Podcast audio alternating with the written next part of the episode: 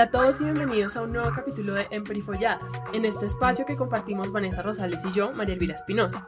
Nuestro invitado de hoy es un experto en moda colombiana, sociólogo de la Universidad Nacional y magíster en estudios culturales de la Universidad de los Andes, actualmente profesor de estética del cine e investigador de la Secretaría de la Mujer. Eduard Salazar. Hoy queremos analizar en profundidad la relación entre el clima político que se vive actualmente en Colombia y el escenario de la moda, Podríamos decir que todo lo que pasa en la moda es un síntoma de lo que pasa en el mundo, y en este caso, en nuestro país. Estamos en plena coyuntura postelectoral, en una transición entre el gobierno que nos dejó el proceso de paz con las FARC, un nuevo presidente que representa principalmente a la derecha colombiana y un fortalecimiento y nuevo protagonismo de la izquierda también. Recientemente fuimos testigos de cómo decenas de personas y blogueras de estilo personal denunciaron a la diseñadora Silvia Charasi cuando hizo público su voto por el nuevo presidente Iván Duque, cuando en paralelo había mostrado una colección con prendas en las que se leía abajo la United Fruit Company. Para muchos esto fue una contradicción imperdonable, para otros un comportamiento típicamente problemático de las élites colombianas. Por eso queremos hablar con Edward. Hola Edward, ¿cómo estás?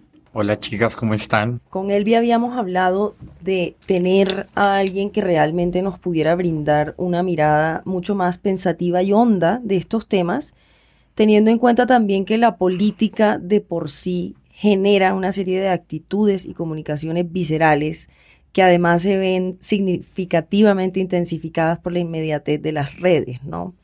Entonces, una de las preguntas que surge con estos nuevos binarios que se han reactivado, que a mí personalmente me incomodan bastante, a mí me parece que los binarios y las dicotomías esquemáticas dejan heridas que son irreconciliables y que a veces entorpecen un acercamiento analítico que puede ser más complejo y matizado.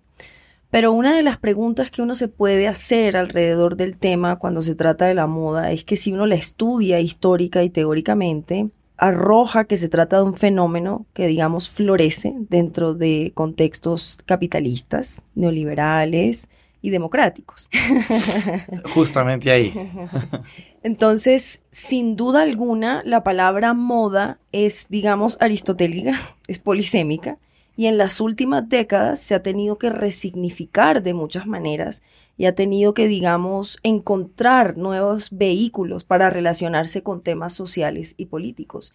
Entonces, cuando hablamos de la palabra moda, inmediatamente surge la pregunta moda para quién, moda dónde y moda en qué condiciones, ¿no? Sería interesante que tú nos contaras un poco cómo es esa relación entre moda como fenómeno histórico y teórico, es decir, en sus fundamentos con lo que es capitalismo y socialismo o izquierda, por decirlo así.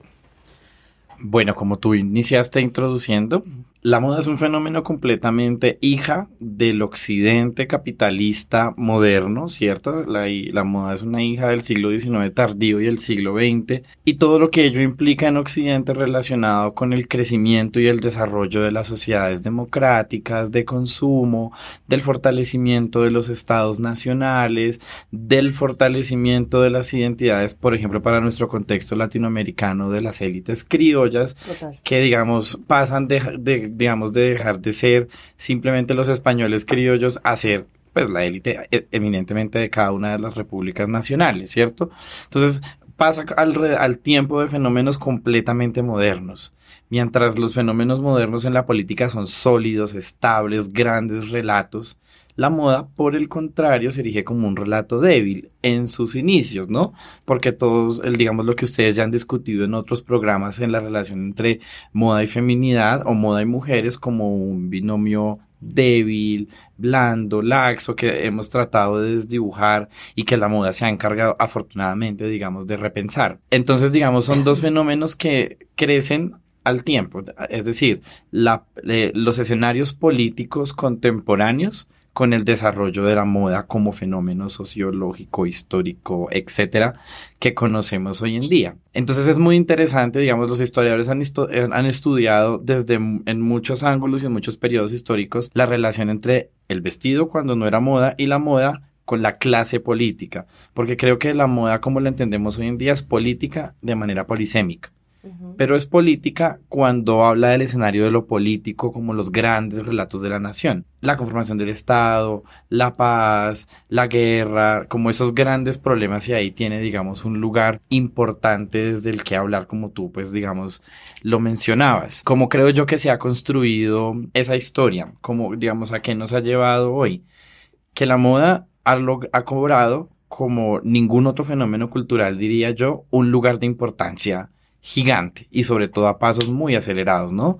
Mientras, digamos, la literatura, las artes, como otras expresiones de lo estético, toman siglos y siglos en posicionar sus relatos, a la moda tomó 100 años y lo que llevamos posicionar sus relatos, ¿no?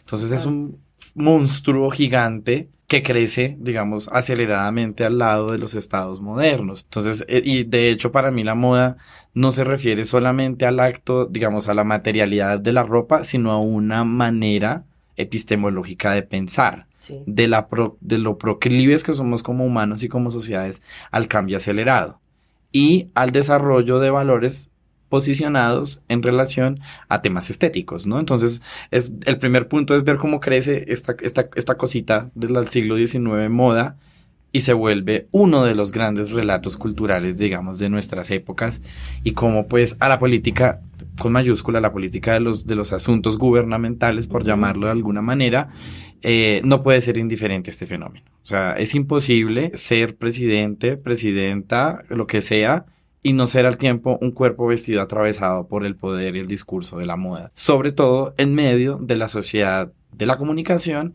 en donde estos elementos son visiblemente comprensibles esperamos que signifiquen algo, ¿no? Se ha discutido mucho, por ejemplo, en relación al channel que llevaba Jackie Kennedy, porque son esos elementos históricos como que marcan una relación. Hoy en día nadie la duda, ¿no? O sea, está tejida uno a uno. Y la otra relación, digamos, para cerrar, digamos, con esta primera eh, interrogación, es que el tiempo que la moda ha crecido y los estados se han desarrollado, bla, bla, bla, todo esto, y se han marcado esas dicotomías. El otro fenómeno que crece, que es de largo alcance, es cómo la vista es el sentido privilegiado de nuestras relaciones socioculturales. Totalmente.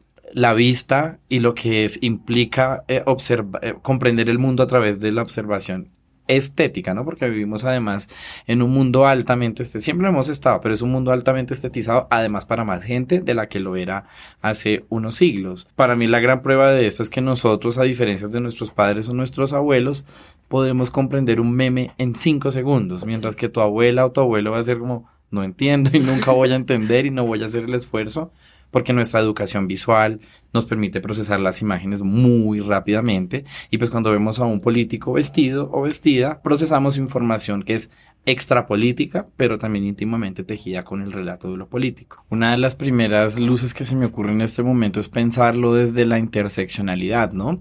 Porque digamos así como nos atraviesa el, digamos en este caso, el problema propio de la industria de la moda o, textil, porque digamos está desde ambos escenarios el apoyo, es, digamos, interseccionalmente pensando qué significa la clase social en Colombia, ¿no?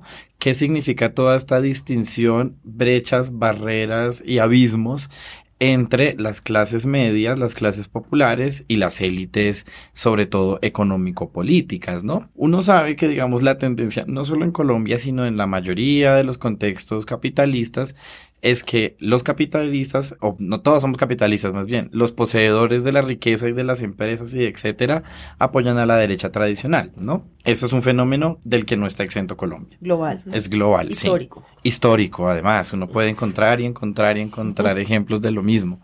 Pero eso se, se exacerba en un país como Colombia, en donde sabemos que las brechas de desigualdad son alarmantes a nivel mundial, ¿no? Y que esas brechas de desigualdad no solo están representadas en desigualdad económica, sino en desigualdad en el acceso a la información, a la comunicación, a la educación, a muchas desigualdades, ¿cierto? Entonces yo primero diría, número uno, Joana Ortiz, Silvia Cherasi, Inex Moda y su presidente son hijos del contexto que los contiene, ¿no? De las posibilidades socioeconómicas, culturales y de su visión del mundo, que coincide, por supuesto, no estoy diciendo que todas las personas con posesión o no de capital económico sean de derecha o de izquierda, porque No es, así. No es así, sí. Cada persona tiene agencia de, Desde otro lado. Número dos, ahora lo que los hace diferente es que tienen una voz pública. No es lo mismo que mi tía millonaria diga que apoya a Duque y lo mande en WhatsApp, ¿no? no me convenciste. Eh, que lo diga una persona que tiene eh, un lugar público en la esfera política, porque ahí es donde la moda y sus industrias relacionadas tienen un lugar muy poderoso. Sobre todo, digamos, eh, cuando uno piensa quién es el público consumidor de Joana Ortiz, quién es el público consumidor de Silvia Cherasi, digamos, en términos de comunicación le están hablando a los pares, ¿no? Uno sabe que pues Silvia Cherasi no le está hablando a la clase popular colombiana porque pues no la van a comprar, no es su público objetivo. Eh, y, pero lo, interesante es que así tú nunca compres un vest yo nunca voy a comprar Joana Ortiz porque no sabría dónde ponérmelo. Hago parte del debate que implica que una figura de la altura de esta mujer, esta diseñadora, exprese opiniones políticas de esta naturaleza, ¿no? Porque nos interpela a todos, no por ser consumidores de moda, sino porque la moda logra esto permear en discursos que se salen de la esfera del vestido. Y la tercera, el tercer punto, yo creo que ya es un asunto ético y político, que es porque una persona, ¿no? Una diseñadora, una empresa, lo que sea, apoya a un candidato, digamos, que la opinión pública, los hechos o los no hechos, yo no voy a discutir en este momento, hechos no me parece el lugar, está en contravía de lo que ella ha venido, digamos, defendiendo, digamos, en sus colecciones anteriores, que es el trabajo con las mujeres, el trabajo con ciertas comunidades indígenas o ciertas etnicidades, ¿cierto? Como en el caso de ambas. Entonces uno dice, hay, de pronto hay una inconsecuencia política, porque su discurso político podría estar alejado de su práctica política y habría que empezar a hacer es ampliar el debate del por qué, de cuáles son las razones a las que uno le podría atribuir a una falta de conciencia ética o una falta de formación política o una falta de comprender el lugar político que una afirmación de esas puede traer en el panorama de lo público. Sin embargo, hay que recordar que como cualquier ciudadano y ciudadana están en la libertad de expresar su opinión. Thank you.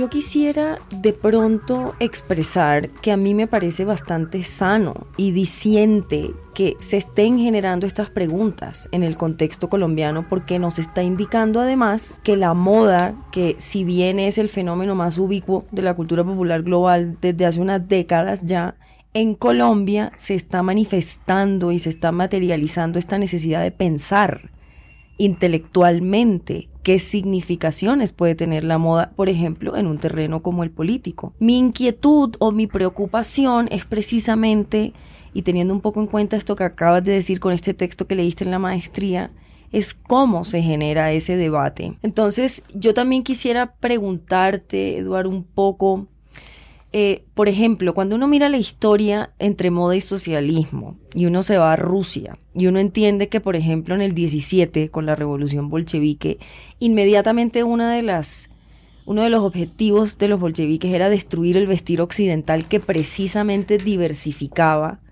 y diferenciaba a las personas y se abogó por un vestir funcional, higiénico y, entre comillas, socialista.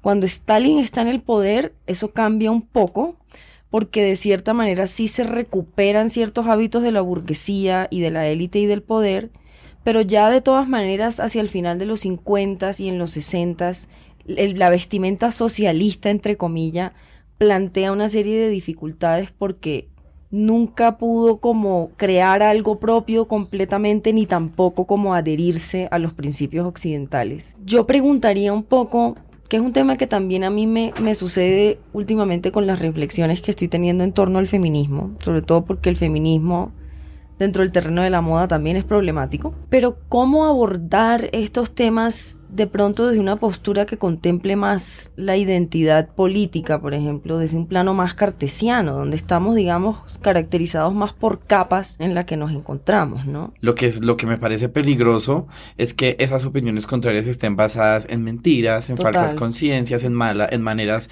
equivocadas de abordar el discurso de lo público y lo político en consecuencia, hagan que personas, así desde Giovanna Ortiz, sin juzgar porque no conozco a profundidad el caso, o la abuelita en WhatsApp, reproduzcan información que no ha pasado por el filtro adecuado. adecuado de hacerse preguntas, de cuestionarse y de cuestionar quién me está, quién es el, el emisor de esa información que yo recibo y cómo, cómo transforma esa información en comunicación, es decir, en un proceso consciente de, digamos, de transformar esos elementos en un discurso que, que interiorizo de manera adecuada, que es una reflexión muy interesante a lo que tú decías de esos destellos históricos de cómo la moda se ha, se ha comportado en estos regímenes totalitarios, ¿no? La escuela, o sea, todas las instituciones que tratan de igualar a través del vestido, la escuela, la religión. por ejemplo, los regímenes totalitaristas, socialistas y comunistas se caracterizan por la hegemonización de la vestimenta y además ponen el intelecto, la creatividad y las artes al servicio de ese, régimen, ¿no? Pero yo, yo quisiera hacer una pregunta. ¿Debería satanizarse, digamos, a estos personajes por afirmar públicamente que eligieron a Iván Duque? Yo creo que quien, o sea, es interesante cómo utilizamos la palabra satanizar aquí, nosotras en la mesa. Sí. Porque estamos partiendo seguramente de una opinión política que tenemos y que seguramente por debajo de esta mesa compartimos, ¿no? De acuerdo, porque alguien, alguien que lo escucha, otra persona puede decir, bravo. Como al fin esta mujer me representa y ahora nunca le había comprado a Silvia Cherasi, pero ahora voy a ahorrar para comprarle un gran vestido o fideliza a las personas que ya están con ellas, que ya están, con, ellas, a las que le llega su discurso, ¿no? Yo sí pienso que es muy, o sea, es un tema muy complejo, pero a mí lo que me inquieta es lo que les decía hace un minuto, como cómo problematizar estos temas que son muy disientes además del momento que estamos viviendo en la moda colombiana, porque hay inquietudes más pensativas y académicas y teóricas, cómo generar estas preguntas y estos debates como lo estamos haciendo aquí, por ejemplo. Interesante. Yo, digamos, al respecto de lo que estamos mencionando, tengo como unos apuntes. El primero es que es interesantísimo que la moda contemporánea, a diferencia de la moda centenaria o la moda de la mitad del siglo XX, se consume sin comprar objetos, ¿no? Yo, que es lo que es el fenómeno de las redes sociales y el like a Dolce Gabbana, a pesar de que jamás me va a comprar ni una mancorna. Sí. O sea, pero yo soy fan y consumo. Eh, Sigmund Bauman dice que lo más irrelevante del acto del consumo es consumir. Porque lo más interesante es ese acto como casi mágico de hacer parte de algo a pesar, y que es la aspiración, ¿no? A muy a propósito de la clase media. Esto, entonces, número uno, eso. Yo sigo a Joan Ortiz en redes sociales, pero yo no me he comprado y no tengo intenciones de comprarme a Joan Ortiz, pero soy parte de la fantasía colectiva de lo que implica esa aspiración a la belleza, a la, al deseo, digamos, de ese objeto eh, divinificado, ¿cierto? De alguna manera. Entonces, número uno, es interesante cómo la moda se consume de una manera no material en ese, en ese escenario. Muy visual. Otro punto que se me ocurre es decir que Joana Ortiz tenga una opinión política, que Joana Ortiz sea una mala persona, ¿cierto? Que Joan Ortiz sea una facha, que no creo que sea el asunto, ni el nivel del discurso. Tampoco creo que sea eso. Cuando tú haces la pregunta de qué se necesita para estar a la altura del discurso, es hablar a la altura del lenguaje que ese discurso necesita. Totalmente. De acuerdo. Y el otro ejemplo que voy a poner, digamos, es finalmente como, como lo político es tan amplio, ¿no? Lo político no es solo la política, sino la micropolítica, la biopolítica, un montón de expresiones en las que lo político tiene carne, ¿no? Compramos Sara y eso tiene unas consecuencias políticas y biopolíticas gigantes.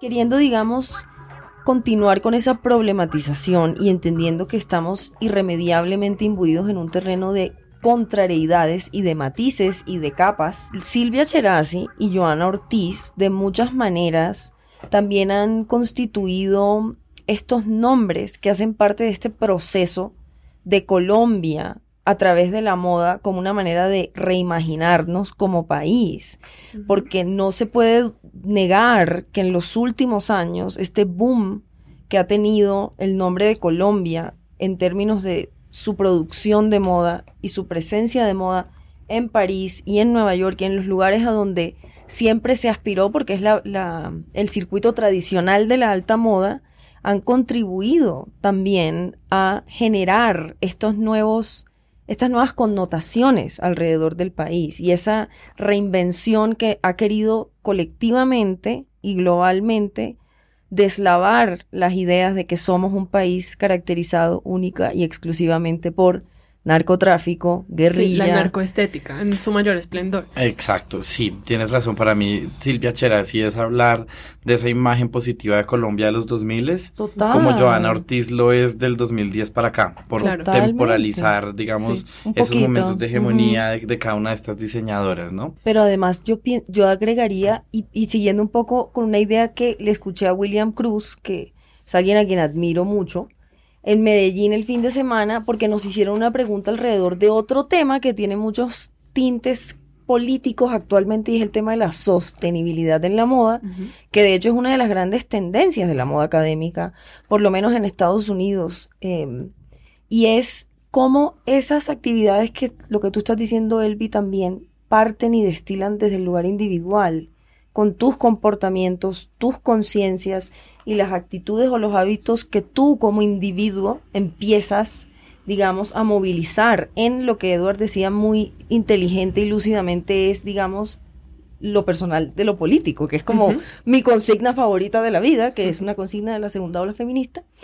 Pero además eso me recuerda un poco también a otro diseñador colombiano, que es Carlos Polait, que trató de poner en la delantera de su discurso de la moda la importancia de la individualidad dentro de, estos, de estas problemáticas, ¿no? Claro, cuando tú dices, claro, es que lo político está conformado de, muchas capas y de muchas maneras desde lo que se expresa y cómo esos lenguajes son incorporados a la moda, ¿no? Porque hay una, hay un, en la moda, la moda también está muy llena de expresiones falsamente políticas, ¿no? Totalmente. Hay muchas preguntas alrededor de eso, porque, de nuevo, la moda es un lenguaje cultural de nuestra época tan gigante que sobrepasa las dimensiones del vestido. Totalmente. Sobrepasa el hecho de ponerse cosas hechas con tela o sus derivados, ¿no? Y tiene otras implicaciones, digamos, en cómo se consume y cómo se practica la moda en relación a la política. Sin embargo, es, un, es una pregunta para mí muy difícil de responder. O sea, yo creo que cuando uno es político, político éticamente, o con ética política y política ética, etcétera, no me confundí, es muy difícil librar todas las batallas al tiempo, ¿no? Totalmente Que es como los feminismos radicales desearían de las mujeres y los aliados del feminismo, que es que uno sea consecuente desde... En todo desde que se le va hasta como sueña. El día que me soñé nadando en billetes fui no feminista onírica. Entonces, eso es pedirle desafortunadamente peras al olmo. Yo sé que hay gente muy radical y respeto sus radicalismos. o sea, me parece súper maravilloso. Yo en lo personal no puedo, o sea, yo trato de usar el champú ecológico, la crema ecológica, no sé qué, pero paso también por Sara y digo, necesito, necesito esos zapatos en mi vida.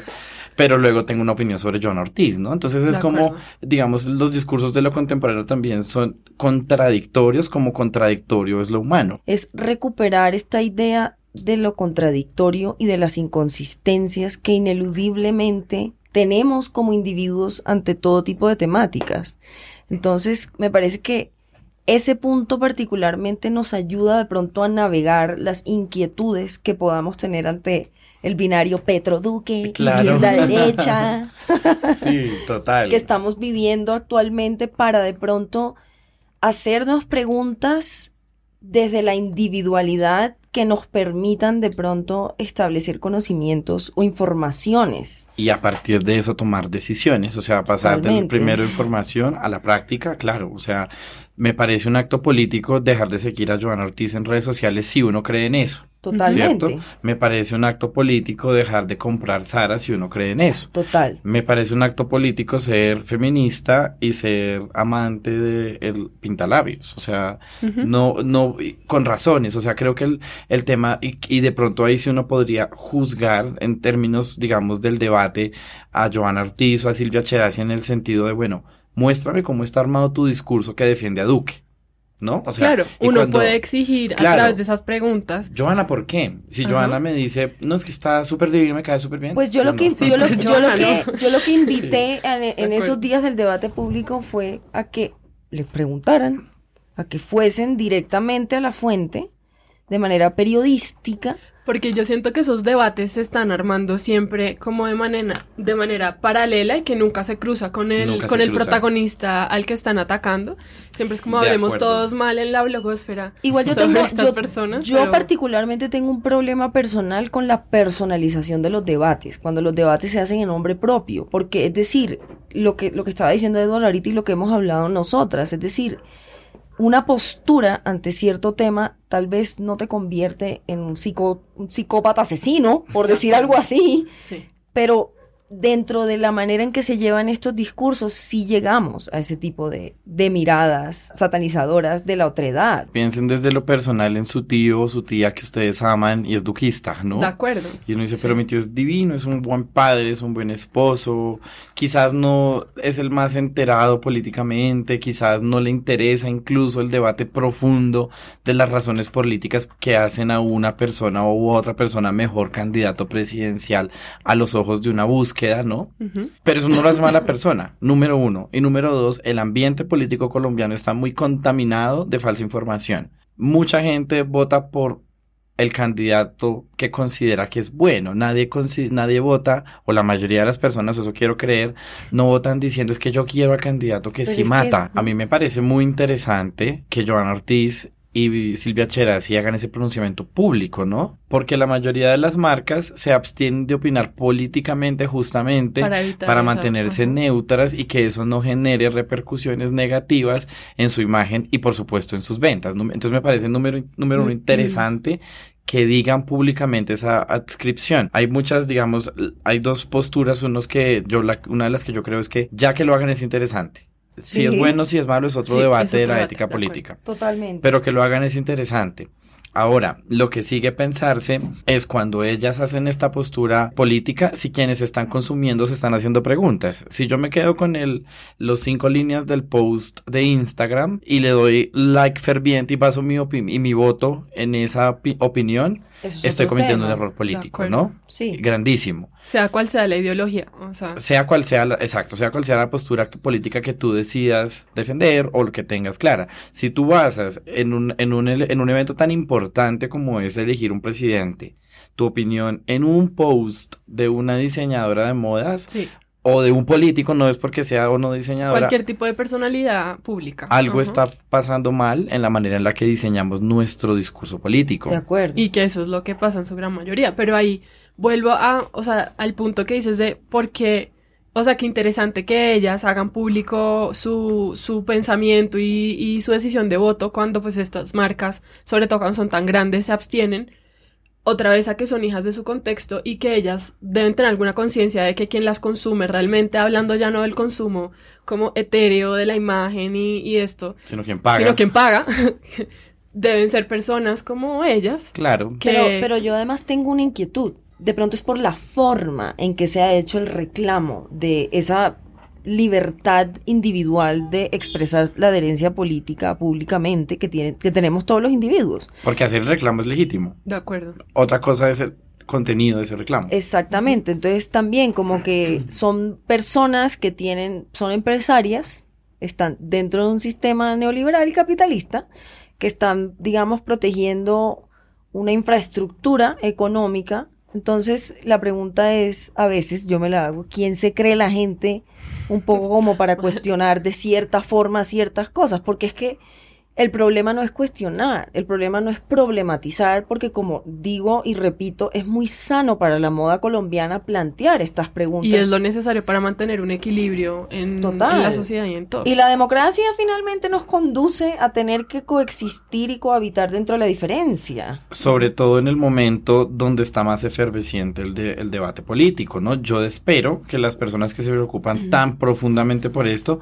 sigan haciéndolo los siguientes cuatro años y no simplemente porque fue la noticia electoral, porque eso sí sería una posición política, hacerle una entrevista a Joana, si la acepta, de corte político. Donde yo le preguntaría a Joana, el candidato, bueno, el presidente Duque dice en relación a estos temas, ta, ta, ta, pero usted al contrario apoya a los indígenas de tal, ¿por qué?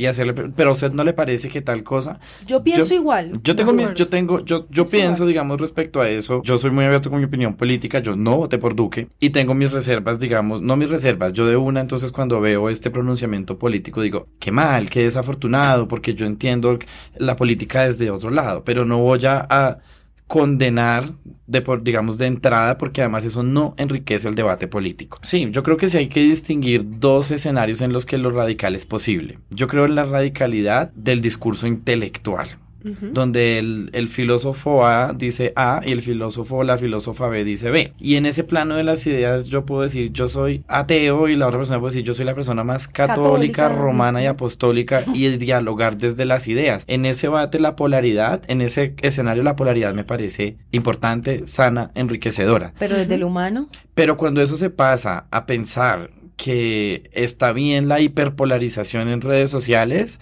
hombre, o sea, hay algo que no funciona. Yo pues, pienso, por ejemplo, que la polaridad está muy bien al nivel de las ideas.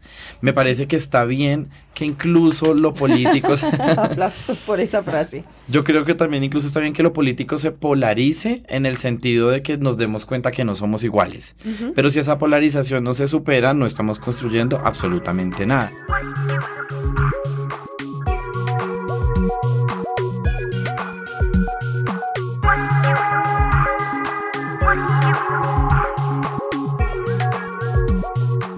Una cosa que, que yo pienso mucho y que, y que resuena mucho con lo que estabas diciendo hace unos minutos es esta idea de cómo desde lo individual, si somos autoobservantes y conscientes, podemos incluso trazar nuestras propias inconsistencias, nuestras propias contrariedades. Y reconocerlo es básico. Totalmente, pero cuando brincan las personas desde una posición de altivez moral, por ejemplo, a exigirle a la moda ciertas cosas cuando esas personas exhiben actitudes arribistas, no, no desde un plano, desde el autorreconocimiento como Ve, yo también como que tengo mis inconsistencias, ¿no? Sí, de acuerdo. Sino desde el moralismo y desde la altivez es lo que a mí me parece también preocupante en cómo se Es que yo creo que es eso, es como ese moralismo, esa superioridad moral de que porque soy de izquierda soy el que tiene la verdad o porque soy de derecha soy el que tiene la verdad o porque... Desafortunadamente necesito usar un pasaje bíblico para, para, para, eh, para, para, amo. el de la viga, el de la paja en el ojo. La paja en el ojo ajeno y no en la viga en el tuyo. De acuerdo. Y es que la reflexión se puede exigir del otro, pero también hay que, hay que hacerla visible en, uno. mismo. Y si uno ha aprendido algo de la historia del desarrollo político del feminismo, es que uno se construye una cosa a la vez, ¿no? Totalmente de acuerdo. Y, y es una pregunta constante. Es decir, por lo menos con el clima político, yo muy personalmente, individualmente, me empecé a hacer una serie de preguntas y a revisar algunas de mis posturas ante ciertos temas. Claro. Algunas compartidas y otras no porque están en estado de cocción y de reflexión, pero sí es importante como yo pienso, además de reconocernos contradictorios e inconsistentes, porque somos esencialmente humanos, también hay un tema allí como de autorrevisión constante y, y de, también los pensadores pueden ser maleables ante ciertas posturas eh, con el tiempo, por ejemplo. De acuerdo, las ideas no son concretas y estáticas y no están escritas sobre piedra. Mis ideas no peligran porque yo acepte las tuyas de igual manera y como ampliar el espectro y unificar nuestros contextos y ahí es donde empieza a haber progreso. Una de las cosas buenas de la polarización para retomar el asunto es que nos permite a algunas personas tomarnos muy en serio la política. Yo debo confesar, y ya es una, desde una vivencia mucho más personal, no soy necesariamente político, no lo era en el sentido electoral, de candidatos, de la esfera de lo político, entendida como ese sistema organizado. Con P, mayúscula. Exacto. Pero en esas elecciones yo le decía a una amiga, me ganaron políticamente, porque entré en el debate. pasó a mucha gente. Ajá. Entré en el debate, hice parte activa, tomé postura, me traté de informar, o sea, y por ejemplo, yo, de mi caso, yo voté por Petro, pero yo no voté por la persona de Petro, sino por la postura ética que considero que representa esa opción política. Es muy interesante que lo esclarezcas de esa, de esa manera porque creo que también enriquece mucho la manera de abordar y acercarse a las, a las candidaturas presidenciales, Y es ¿no? el Claro. caso de muchas personas Sí, también. es el Sería- caso de muchas personas. Sería realmente. interesante ver cómo para volver al tema Giovanna Ortiz y estas diseñadoras o los empresarios y empresarias evolucionan en su pensamiento político de aquí a la segunda, a las siguientes elecciones presidenciales, ¿no? Ver que, y ahí es cuando yo creo que el feminismo le hace bien a todo el mundo. y es, eso nos ayuda a pensarnos y les ayudaría a los empresarios, empresarias, etcétera, a pensarse sus prácticas desde la coherencia y desde otros lugares que de pronto el estar inmersos en el sistema del capitalismo económico un poco voraz no permite, digamos, observar. De acuerdo. Muy cierto. Entonces terminamos yo trayendo una frase de Andrés Caicedo que decía que nunca te definan. A mí eso me encanta y es por lo que vivo, porque pues cuando uno se define se limita. Sí. Entonces, y esto se aplica en lo político, esto se aplica en la moda, en el feminismo, en creo que casi todos los aspectos.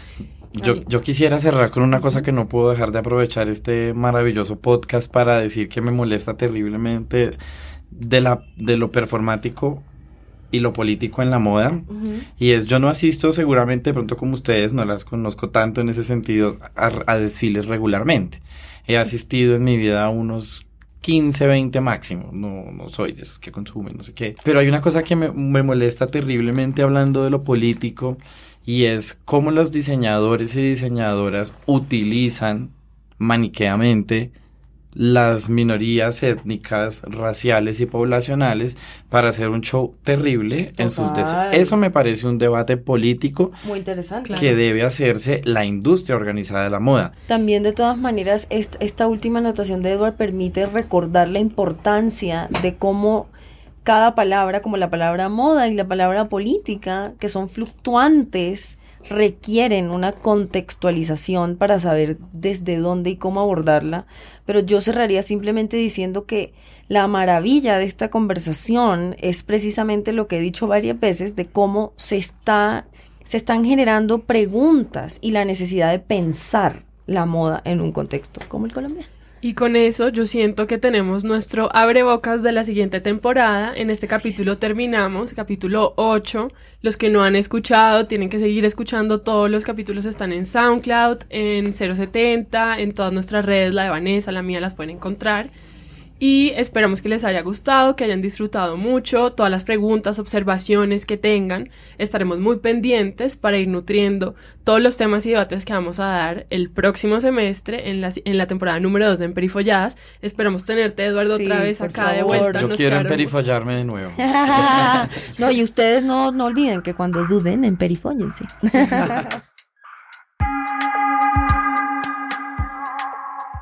Emperifolladas es un podcast de 070 Podcast en colaboración con Acorde FD. Este podcast fue hecho en colaboración con María Elvira Espinosa, directora de arte de 070 Podcast, la música de Gabriela Navas y la dirección y edición general de Sebastián Payán. Para comentarios, sugerencias o preguntas sobre temas que quieran que tratemos, síganos en nuestras redes sociales en Twitter, arroba 070 o arroba Vanessa Rosales guion abajo o en Instagram en arroba 070, arroba Vanessa Rosales guion abajo o arroba María E. E. Marinovich. Muchas gracias.